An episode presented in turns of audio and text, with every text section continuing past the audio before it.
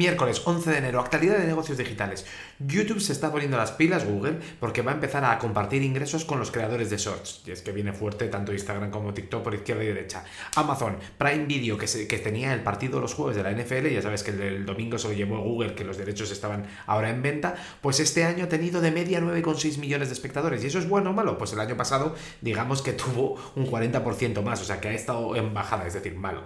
Apple, parece que las gafas de realidad aumentada van a salir este, esta primavera iba a ser enero, se decía que septiembre, parece que va a ser primavera, todos rumores. Y está metiendo internamente tecnología que antes compraba Broadcom y Qualcomm, los chips de llamada por teléfono, de Bluetooth y de Wi-Fi, total, para ahorrarse el pago de patentes y de tecnología. Microsoft va a invertir 10.000 millones, ojo, 10.000 millones, Slack se compró por 19, eh, Tableau 16.000 millones, para que te hagas idea.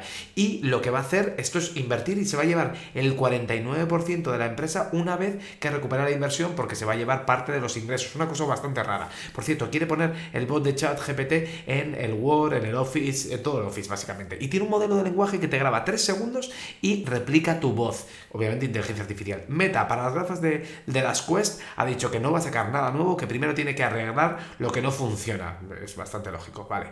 Y lo de la tienda en Instagram, el botoncito parece que no está funcionando y van a volver a recolocar los botones como lo tenían antes. En el resto de unicornios, Snap va a cerrar la aplicación con la que te podías poner filtros divertidos para las videoconferencias, como ya no hay pandemia, hay menos videoconferencias, el remoto ya parece que es una moda pasajera. Salesforce está despidiendo más gente de Tableau que del resto de unidades y se están picando. Mojovision, una startup que hacía lentillas con realidad aumentada, eh, se va a centrar solo en la tecnología que, que hace que las lentillas puedan tener esa esa visión.